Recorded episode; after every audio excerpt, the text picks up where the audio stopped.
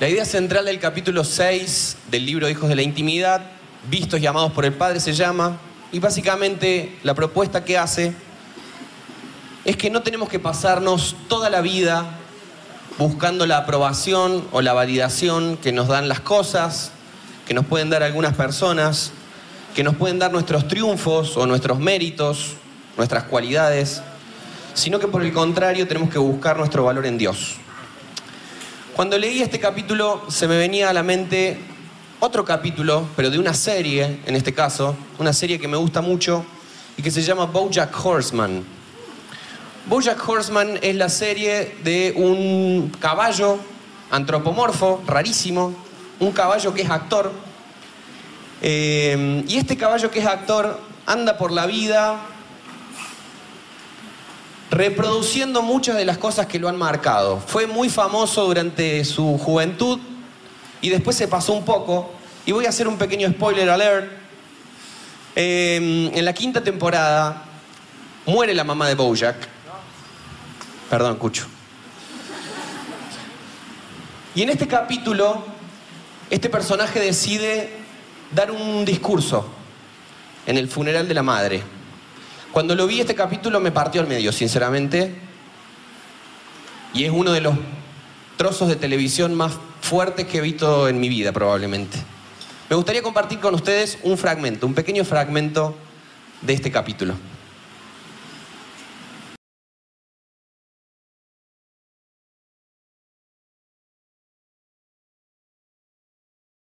Si tuviera cinco minutos para el mensaje, lo más probable es que gastaría dos minutos en esto, dos minutos leyendo un versículo bíblico y creo que ya estamos.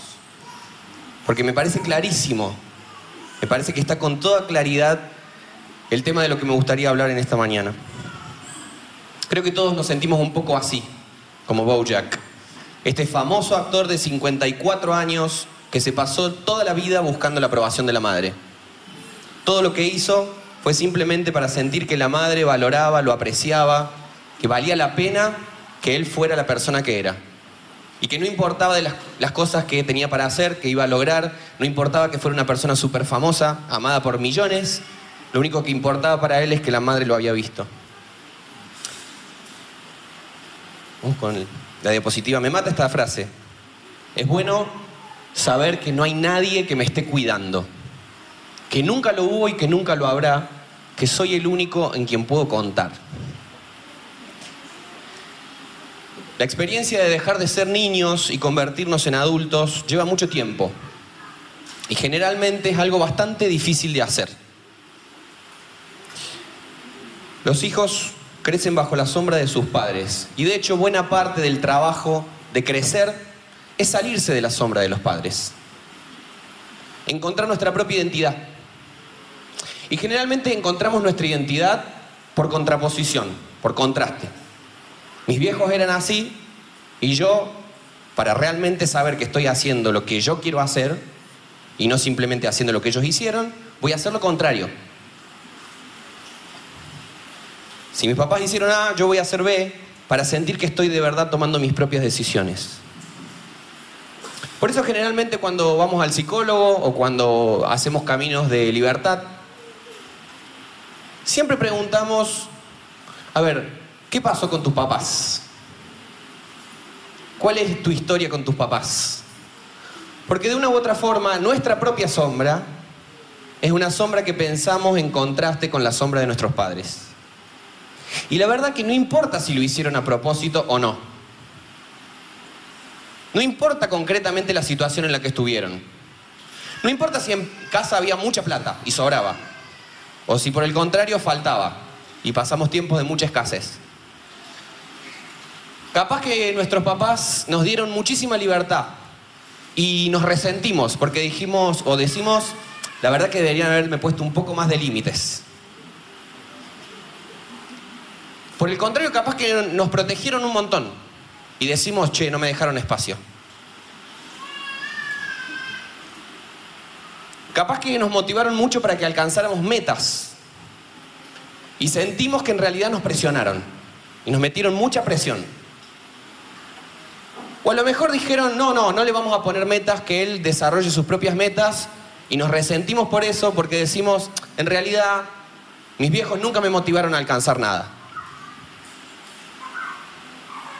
Suele pasar en el final de la adolescencia o la juventud que empezamos a tomar conciencia de que la vida es un poco más complicada que los blancos y negros que vemos cuando somos niños y que en realidad nuestros padres hicieron lo mejor que pudieron. Y generalmente cuando pasa el tiempo empezamos a tomar conciencia, incluso decimos, capaz que en la misma situación yo hubiera hecho lo mismo. Y entendemos un poco por qué hicieron lo que hicieron. La infancia es una etapa muy vulnerable. Las palabras y acciones que se siembran cuando somos chicos germinan durante muchísimo tiempo. Y si se depositó en nosotros una semilla de dolor, de rechazo, de angustia, de frustración, cuando somos chicos, es muy probable que arrastremos las raíces de esa semilla durante mucho tiempo. La semana pasada el Nel contó sobre su experiencia con su papá, el papá que se fue de la casa cuando él era chico, una historia muy terrible. Y mientras lo escuchaba me quedaba pensando de que quizás se me hace un poco difícil empatizar con la historia del Nel. Porque lo cierto es que mi familia siempre estuvo muy presente. Mis viejos estuvieron, de hecho, presentes. No se fueron. Los fines de semana estábamos juntos. A la noche estábamos juntos cuando volvían de su trabajo. Mis viejos no me abandonaron, pero para nada esto significa que mi imagen de Dios no tenga filtros o traumas. Tiene otros. No hace falta que se haya ido nuestro papá para que sintamos que nuestra imagen de Dios está bien. Arrastramos otras cosas. Y en mi caso, y quizás en el caso de otros de esta mañana, el dolor que marcó fuertemente mi infancia no estuvo dado por el lado de mis viejos, por la ausencia de mis viejos, vino por otro lado. A mí me tocó nacer en un pueblito muy chiquito del interior de la provincia de Córdoba, siendo un niño hiperkinético,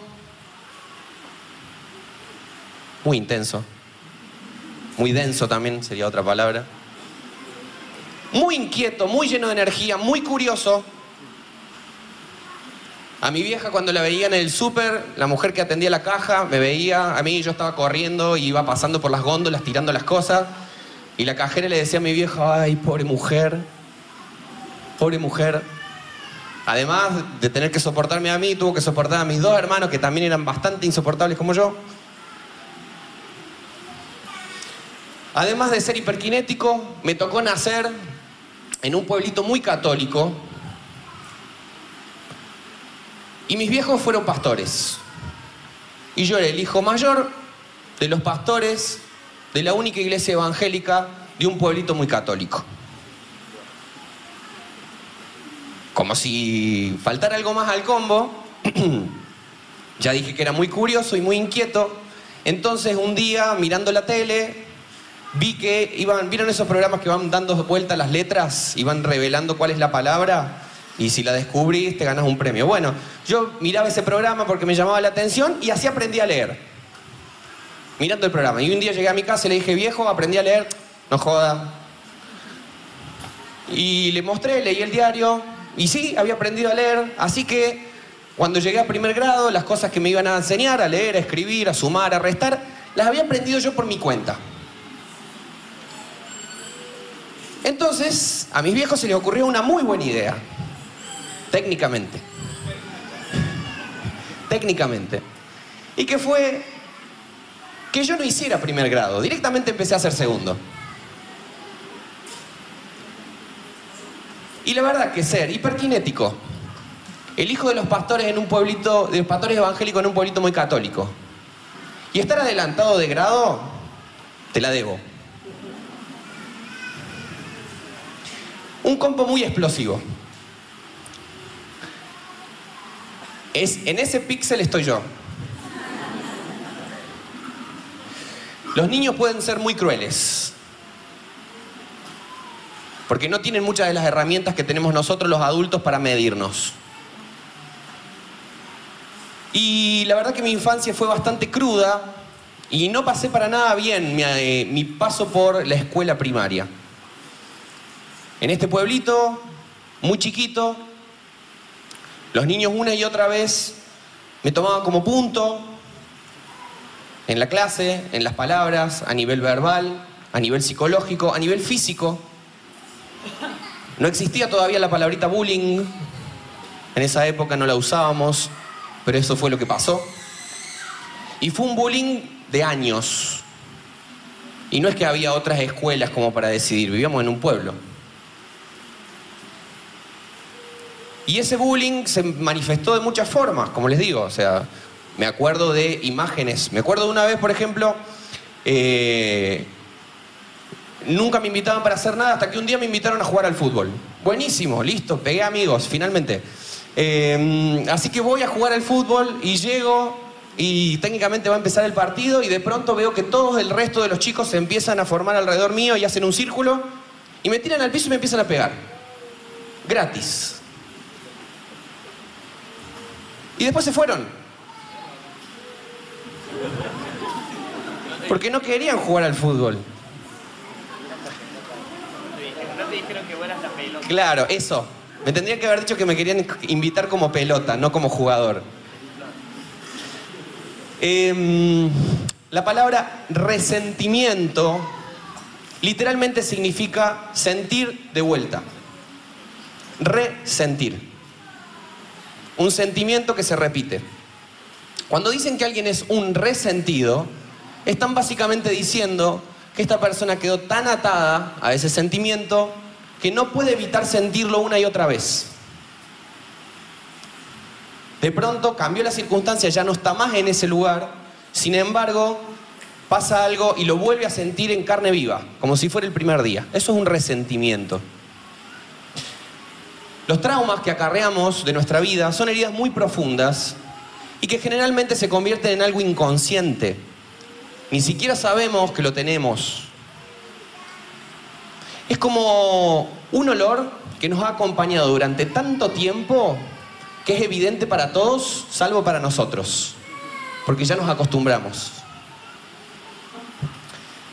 Jean-Paul Sartre fue un filósofo francés, es el padre del existencialismo, y dijo esta frase célebre, lo importante no es lo que hicieron de nosotros, sino lo que nosotros hacemos con lo que hicieron de nosotros. Después de mi infancia yo la verdad que no quería saber mucho con el Evangelio, porque a decir verdad era en buena medida culpable de las cosas que me habían pasado. Cuando fui un poco más grande en mi adolescencia me encontré con Jesús pero desde otro lugar y con otros ojos.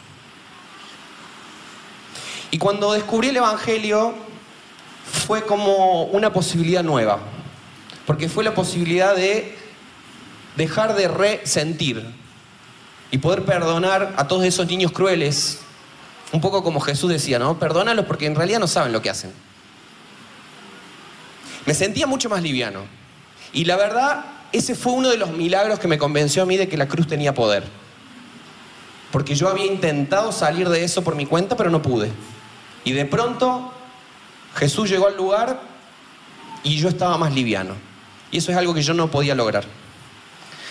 Sin embargo, y muy a mi pesar, con los años fui descubriendo que los traumas saben maquillarse muy bien, que se saben disfrazar de otras cosas y que vuelven a aparecer en otros lugares y con otras caras. Cuando empezamos a salir con Almen, nos encontramos hablando de un montón de cosas y teniendo charlas en las cuales ella me decía, pero pará, pará, pará, pará. No estás hablando conmigo. Estamos intercambiando palabras, pero yo siento que no estás hablando conmigo. Esto se lo estás diciendo a otra persona. O esto que me estás diciendo aplica a otro contexto. Esto no tiene que ver con lo que nosotros estamos hablando. Y fue muy importante para mí un día que ella me dijo, confía en mí, nunca voy a herirte voluntariamente. Si lo hago, es porque no me sale de otra manera, pero confía en mí que yo nunca voy a herirte intencionalmente. Deja de imaginarte eso en otras situaciones que las que ya pasaron. Y a pesar de todo el proceso que uno va haciendo durante toda su vida, inesperadamente por momentos ese, ese sentimiento vuelve y se vuelve a resentir. Sin que uno lo imagine o sepa muy bien por qué, es como un viejo amigo, un mal y viejo amigo que aparece cuando nadie lo llama y que viene para comerte toda la comida emocional que tenías en el momento. ¿Me pasa a mí esto nomás?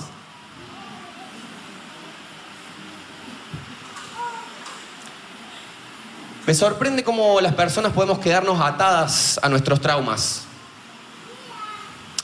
Y creo que en nuestra sociedad hoy en día se nos complica un poco más. Porque nos, he visto en muchas oportunidades como un discurso que anda dando vuelta. Una tendencia muy fuerte mediante la cual se nos dice que tenemos que convertir eso que nos pasó, eso traumático y doloroso que nos pasó, lo tenemos que convertir en la piedra fundamental sobre la que nos paramos. Como en el caso de Bojack, que dice, claro, en realidad esto que me pasó es bueno que yo lo sepa. Es bueno que yo lo sepa porque me ayuda a no confiar en nadie más. Este discurso que anda dando vuelta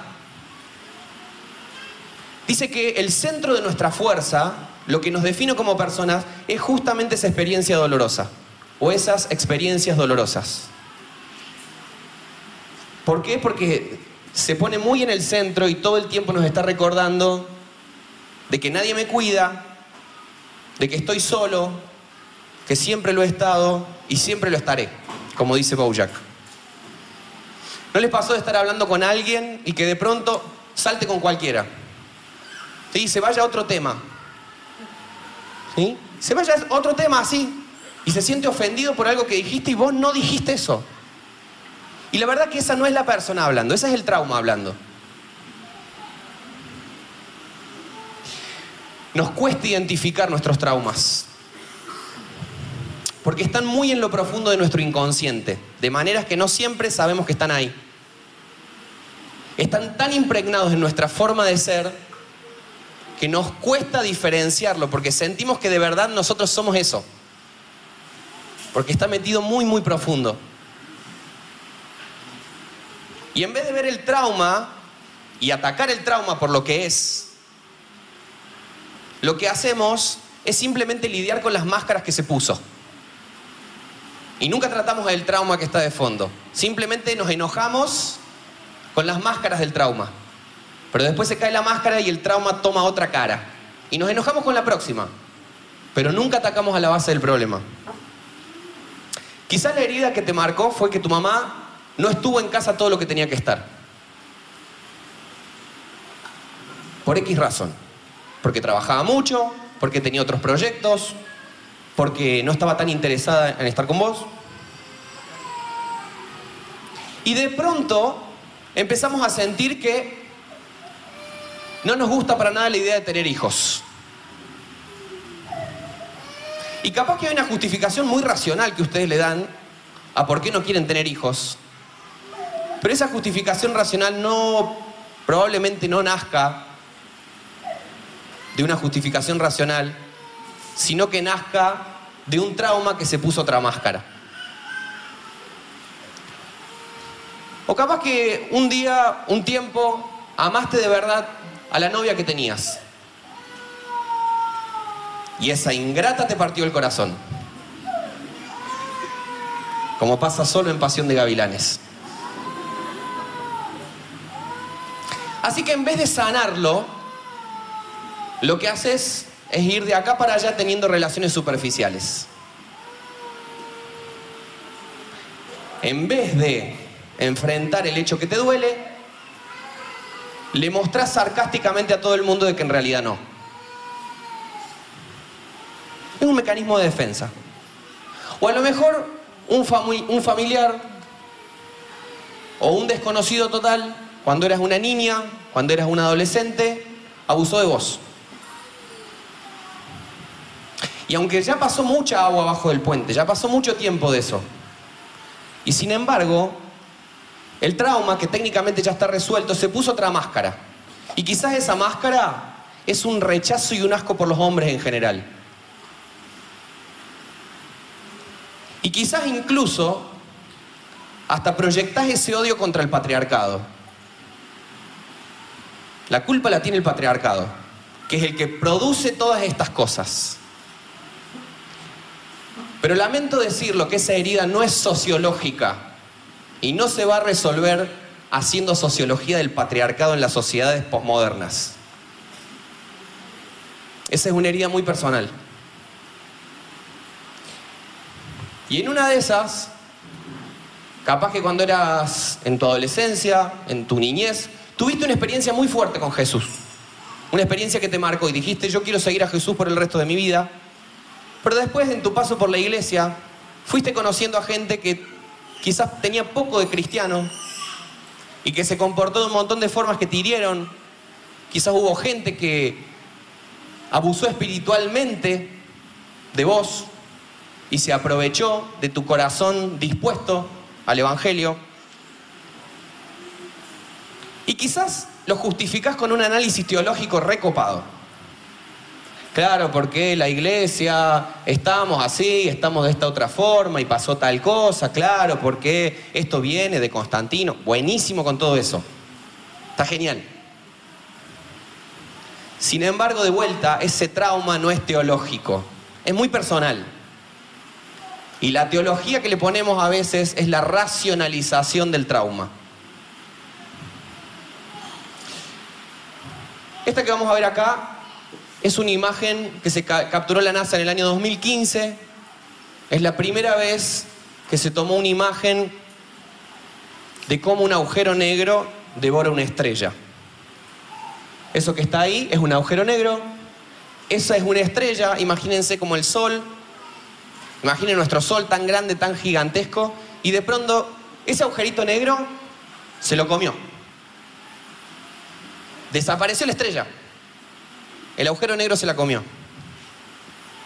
Los traumas son un poco como agujeros negros, que se van comiendo todas las cosas que están alrededor. Porque para llenar ese vacío que sentimos, empezamos a comer cosas. Y empezamos a devorar todo lo que está alrededor intentando llenar ese vacío. Y compramos, y comemos, y fumamos, y tomamos, y nos acostamos con cualquiera. Y nos llenamos de actividades y de proyectos. Pero por supuesto, el agujero negro tiene hambre y sigue pidiendo comida. Así que ya no es suficiente con ese chocolate, es necesario un chocolate más grande. Y no es suficiente con esa noche, es necesario una noche más larga. Y no es necesario, no es suficiente eso que estás tomando, que te estás inyectando, que estás fumando. Es necesario inyectarte, tomar o fumar algo más fuerte.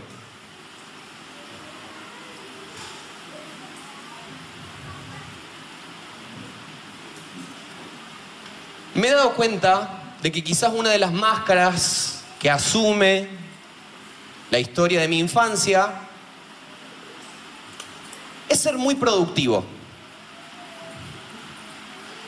Y uno diría, está buenísimo ser productivo, uno hace cosas, pero por ejemplo, en el año 2005 nos fuimos a vivir con mi familia a Italia y yo extrañaba mucho Argentina.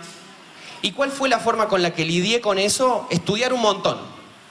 Y metí 16 materias en 8 meses. pero no está bueno. No está bueno. Y el año pasado fue un año muy difícil para mí, en muchos sentidos. Y me di cuenta, a fin de año, haciendo retrospectiva, me di cuenta, ah, claro, esta es la forma con la que lidio, porque me llené de cosas, me llené de actividades y de proyectos y de deadlines. dije, ah, claro, esta es la forma con la que yo lidio. Esta es la forma en la que asume mi agujero negro. Estamos buscando afuera lo que en realidad no estamos encontrando adentro. Cada amigo, cada pareja, cada jefe, cada líder de la iglesia que nos dice una palabrita de validación, que nos dice, yo te veo, pareciera ser todo el agua que necesitamos y la consumimos atolondradamente. Sin embargo, al toque reaparece la sed. La sed siempre está ahí. Entonces, ¿qué hacemos? Nos vamos corriendo a buscar el próximo espejismo, el próximo oasis y decimos, seguro que este, este es el posta. Este es el que finalmente va a llenar. La insatisfacción es constante. Me encantan a mí las películas y las series. Creo que son como las parábolas de nuestros días. Si Jesús viviera entre nosotros, hoy en día, me parece que en vez de contar parábolas, filmaría. Porque me parece que si uno sabe mirar bien a esas series y a esas películas, se va a dar cuenta del drama de la humanidad de una forma clarísima. Hace un tiempo mirando series, me di cuenta de un patrón que se repetía una y otra vez. Me di cuenta que todos los grandes personajes dramáticos que encontramos en nuestras series, esos personajes que la crítica aclama, que el público aclama, esos personajes que llenan toda la pantalla, los que generan más debate, todos son personajes insatisfechos. Hice acá una pequeña lista de algunos de los antihéroes de nuestra época. Lo tenemos a Frank Underwood, un político corrupto que siente que nunca es suficiente con el poder que tiene. La tenemos a Elizabeth Jennings, de The Americans, una espía rusa para la cual no es suficiente con su familia, con sus amantes, con la devoción a su patria. Lo tenemos a Doctor House, que con pastillas y con misterios imposibles de resolver intenta tapar el agujero. Lo tenemos a Bojack, que intenta llenar con famas y excesos la falta y la carencia del yo te veo de su madre.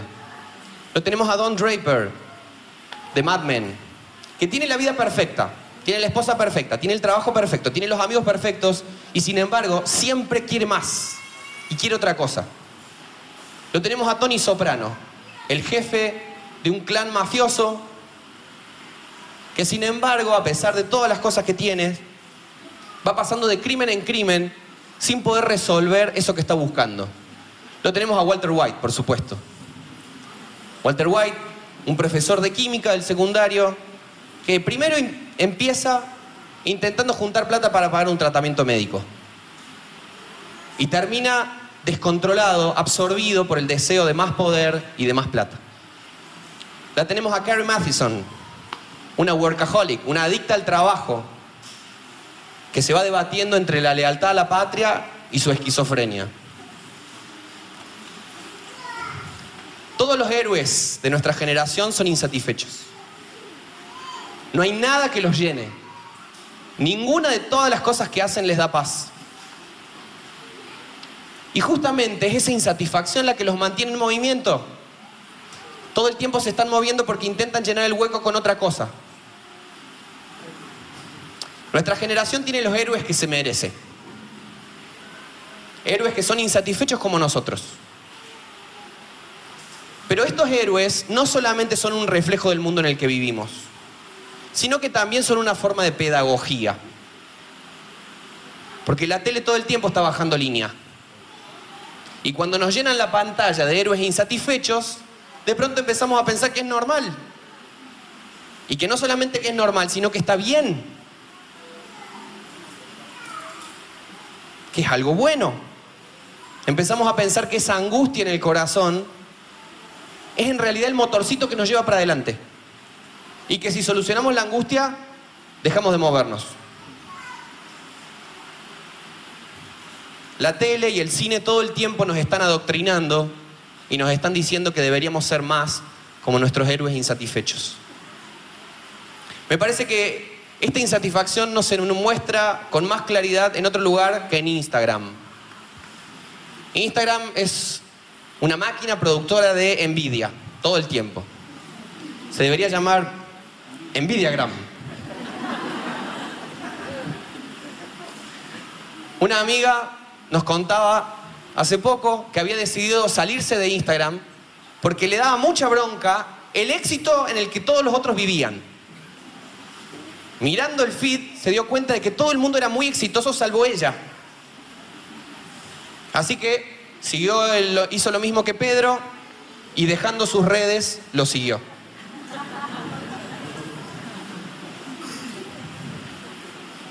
No sé si les pasa a ustedes Pero todas las historias de mi familia, de cuando éramos chiquitos, empiezan con la frase, éramos tan pobres. La frase éramos tan pobres resume, me parece que la vida de, no sé por qué, pero todos decimos éramos tan pobres. Los que crecimos en los años 90, seguramente vamos a recordar estas cosas. Juguitos Minjo.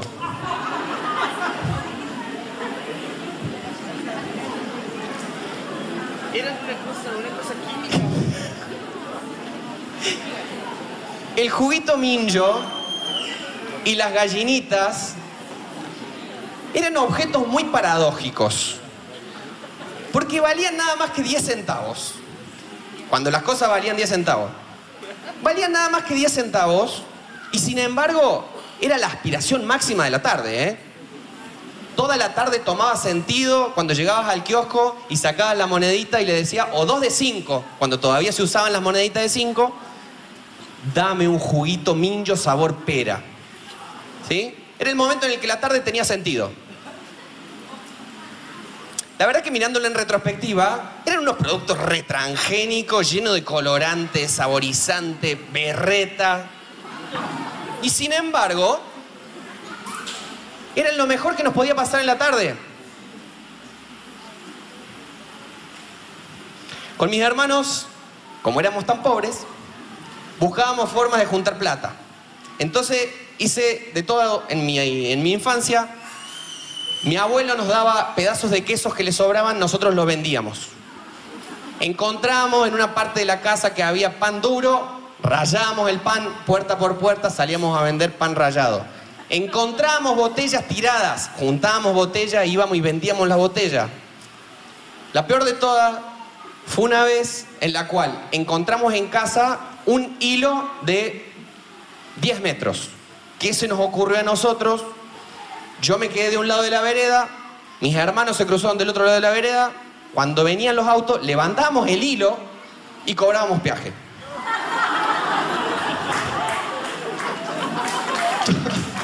Fuera. No hay mucha diferencia, te digo, ¿eh? En el fondo es lo mismo.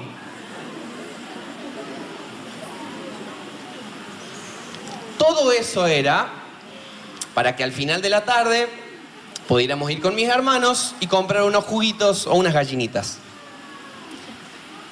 Yo soy profe de lengua y literatura en, algún, en un par de colegios eh, y cuando veo a los adolescentes o a muchos adolescentes de hoy y me acuerdo de los juguitos y las gallinitas, me quedo muy de cara. Porque son chicos que tienen el último de los teléfonos y que hacen los deportes que quieren y estudian los idiomas que quieren y tienen todas las redes sociales y se bajan los juegos que quieren y se compran cosas en el Fortnite porque pueden y tienen ropa copadísima y hacen actividades y viajan y sin embargo es terrible la sensación de que nunca están satisfechos. Nunca. Imagino quizás yo en esa época que me conformaba con esos juguitos, capaz que si estoy en un contexto como este, donde me dicen que nunca es suficiente, me sentiría igual. Es increíble que chicos que tienen 12, 13, 14, 15 años estén medicados por trastornos de ansiedad, por depresión profunda, por intentos de suicidio, por ataques de pánico.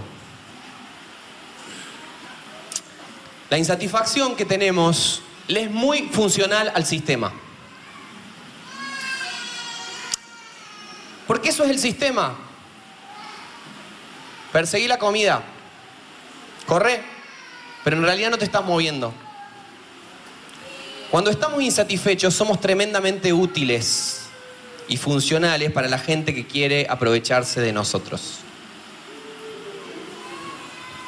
Subimos una foto a Instagram, cuando tiene muchos me gusta, al toque decimos, mortal, esto es lo que tengo que hacer. Esta es la persona que yo soy. Y de pronto tiene pocos, me gusta en Instagram y es como, no va por acá. En realidad yo no soy esta persona. Se aprovechan de nuestra insatisfacción los jefes de nuestros trabajos. Porque saben que pueden ir manejando nuestro vacío para hacer que produzca más. Y se aprovechan también los publicistas, que saben que no hay mejor comprador que una persona insatisfecha. Gustavo Cerati decía, cuando uno no ama, compra. Se aprovechan de nuestra insatisfacción los políticos, que nos vienen con espejitos de colores para hacernos sentir parte de algo más importante que nosotros, para hacernos sentir como parte de la gente que está en lo correcto. Y lo más gracioso de eso es que nosotros creemos que tenemos el control y que estamos haciendo lo que en realidad queremos y que somos 100% libres tomando esas decisiones. Me gustaría que leamos ahora un fragmento de los Evangelios. Mateo capítulo 16, versículos del 13 al 19. Es una escena muy conocida. Más o menos amistad del ministerio de Jesús. Los apóstoles se encuentran teniendo una charla privada con Jesús en Cesarea de Filipo, donde sucede este intercambio de palabras. Mateo capítulo 16, del 13 al 19. Jesús les dijo entonces, ¿quién dice la gente que soy? Bueno, le respondieron, algunos dicen que eres Juan el Bautista, otros que eres Elías y otros que eres Jeremías o alguno de los profetas. Y Jesús dijo entonces, ¿y ustedes quién creen ustedes que yo soy? Tú eres el Cristo, el Mesías, el Hijo del Dios viviente, respondió Simón Pedro. Jesús le dijo, Dios te ha bendecido Simón, hijo de Jonás, porque esto no lo aprendiste de labios humanos. Mi Padre Celestial te lo reveló personalmente. Tú eres Pedro y sobre esta roca edificaré mi iglesia y los poderes del infierno no prevalecerán contra ella. Y te daré las llaves del reino de los cielos. La puerta que cierres en la tierra se cerrará en el cielo y la puerta que abras en la tierra se abrirá en el cielo. La gran pregunta que Jesús hizo a sus discípulos es la misma que viene haciendo la humanidad durante los últimos dos mil años y es la misma que nos hace a cada uno de nosotros en esta mañana. Para vos, ¿quién soy? Esa es la pregunta más importante de todas. ¿Quién es Jesús para nosotros? Porque la verdad que podemos hacer lo que hicieron los primeros discípulos. Hay gente que dice que sos tal cosa. ¿Sí? Podemos apoyarnos en lo que aprendimos en la escuelita dominical. Y podemos apoyarnos en lo que dicen los libros de dogmática o de teología. Podemos también apoyarnos en los estudios científicos sobre quién fue Jesús. Podemos apoyarnos en lo que Jesús representa para la cultura occidental en la que vivimos. Y todo eso está bien, pero no es suficiente. No alcanza con escuchar otras voces. Porque aquellos que se quedan escuchando otras voces, lo que dice uno, lo que dice el otro, lo que dice aquel, nunca descubren quién es Jesús. Podemos decir que Jesús fue un profeta, que fue un sabio, que fue un buen maestro, que fue un buen tipo, que fue el Mesías, pero ninguna de esas cosas nos lleva a descubrir realmente el misterio de quién fue Jesús. Para descubrir el misterio de quién fue Jesús hay que animarse a creer que Él es el centro de todas las cosas, que Él es la clave de todas las cosas, que Él es el imán de Dios, el imán que hace que todas las cosas confluyan y tomen sentido. Las personas que se animan a hacer eso reciben un regalo por añadidura, y que es un nuevo nombre. Los que reconocen que Jesús es el Hijo del Dios viviente, reconocen un nuevo, reciben un nuevo nombre. Ese nuevo nombre es una nueva identidad, que ya no es Simón, que significa el frágil, el que tiembla, es Pedro, que significa la piedra. Cuando ponemos a Jesús en el medio de todas las cosas, recibimos una nueva identidad también. Por el contrario, si nos esforzamos en construir nuestra propia identidad, nos quedamos sin el pan y sin la torta. Si nos quedamos con lo que la gente dice, buscando la validación y la aprobación de los demás, nunca vamos a encontrar la respuesta. Pero la promesa es esta. Si nos dejamos de esforzar en llenar por nuestra propia fuerza el hueco de nuestro agujero negro, si nos esforzamos y nos quedamos en Jesús como el centro y la respuesta de todas las cosas, de pronto, gratis, de arriba, por añadidura, recibimos también una identidad y un nuevo nombre. Es como esa historia de la mujer samaritana de Juan capítulo 4. Jesús le dice, ningún agua que puedas tomar va a saciar esa sed. Esa sed es más profunda que lo que vos estás experimentando. La andás buscando llenar con cosas por ahí. Te casaste cinco veces y el que ahora tenés ni siquiera es tu marido. Cualquiera que beba de otra agua pronto volverá a tener sed, pero todos los que beban del agua que yo doy no tendrá sed jamás. Esa agua se convierte en un manantial que brota con frescura dentro de ellos y les da la vida eterna. Así que mi invitación para el día de hoy es la siguiente. Dejemos de mentirnos. Dejemos de celebrar los espejitos de colores. Tomemos conciencia de que en realidad son espejitos de colores. Que no haga falta pasarse toda la vida como Bojack persiguiendo eso y darse cuenta de que ninguna aprobación de la madre, ningún yo te veo lo va a poder llenar. No nos van a saciar logros más grandes, cosas más lindas, notas mejores, trabajos más remunerados, ministerios más visibles en la iglesia, relaciones emocionalmente más apasionadas. Todos esos son espejismos que aumentan la sed.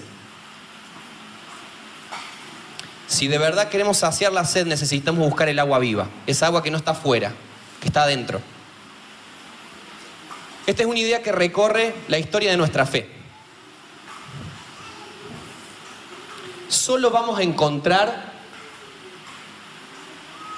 lo que buscamos cuando lo buscamos en Dios. Todas las otras búsquedas son búsquedas mal enfocadas. Y toda la historia de, de la fe cristiana se la ha pasado repitiendo esta verdad. Eclesiastés capítulo 3 versículo 11 dice que Dios mismo puso eternidad en nuestros corazones. Y San Agustín decía, nuestros corazones nunca van a reposar hasta descansar en vos. Jeremías capítulo 2 dice, mi pueblo ha cometido dos maldades. Me han abandonado a mí, que soy la fuente de agua viva, y han cavado para sí cisternas rotas que jamás pueden retener el agua. En el siglo XVII el matemático Blas Pascal dijo, cada corazón tiene un vacío que solamente puede ser llenado por Dios. Podemos intentar meter otras cosas, pero no entran. Porque cada corazón tiene una forma muy precisa que Dios mismo puso ahí y que solamente esa presencia va a llenar, ninguna otra cosa. Darme me compartió esta semana una frase del sacerdote y poeta nicaragüense Ernesto Cardenal, quería leérselas. Dice así, en los ojos de todo ser humano hay un anhelo insaciable, en las pupilas de los hombres de todas las razas, en las miradas de los niños y de los ancianos, y de las madres, y de la mujer enamorada, y del policía, y del empleado, y del aventurero, y del asesino, y el revolucionario, y el dictador, y el santo. En todos ellos existe la misma chispa de deseo insaciable, el mismo secreto, el mismo abismo sin fondo, la misma ambición infinita de felicidad y de gozo y de posesión sin fin. Esta sed que hay en todos los seres humanos es el amor a Dios. Por este amor se cometen todos los crímenes. Por este amor se pelean todas las guerras y se aman y se odian los seres humanos. Por este amor se escalan montañas y se desciende a los abismos del océano. Por este amor se domina y se conspira, se edifica, se escribe, se canta, se llora, se ama. Todo acto humano, incluso el pecado, es una búsqueda de Dios. simplemente estamos buscándolo donde Él no está. Porque lo que se busca en orgías, en fiestas, en viajes, en los cines, en los bares, no es más que Dios. Que no lo vamos a encontrar si no es adentro de nosotros mismos. En toda entraña hay la misma llama, quema la misma sed. Dice el Salmo, como desea la sierva la corriente de agua, así mi alma te desea, oh Dios. Todo corazón tiene clavada esta saeta el deseo insaciable que tienen los dictadores de poder, de dinero y de propiedades, es amor a Dios. El amante que busca la casa de su amada, el explorador, el hombre de negocios, el agitador comunista, el artista, el monje contemplativo, todos buscan la misma cosa. Dios es la patria de todos los hombres. Dios es la patria de todos los seres humanos. Es la única nostalgia.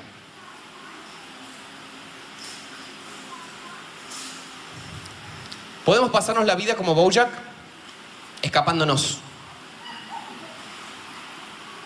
buscando llenar el hueco con otras cosas. Pero la promesa es esta.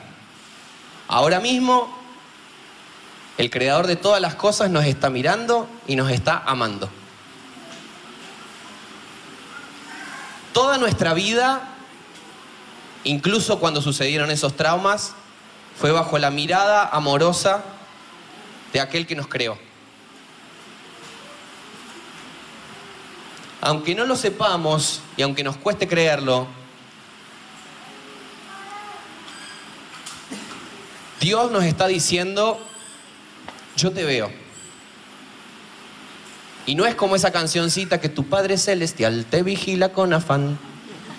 No es yo te veo, sé lo que estás haciendo y ya me lo voy a cobrar. Es yo te veo. Y te vi, como dice Jeremías, desde antes de que nacieras.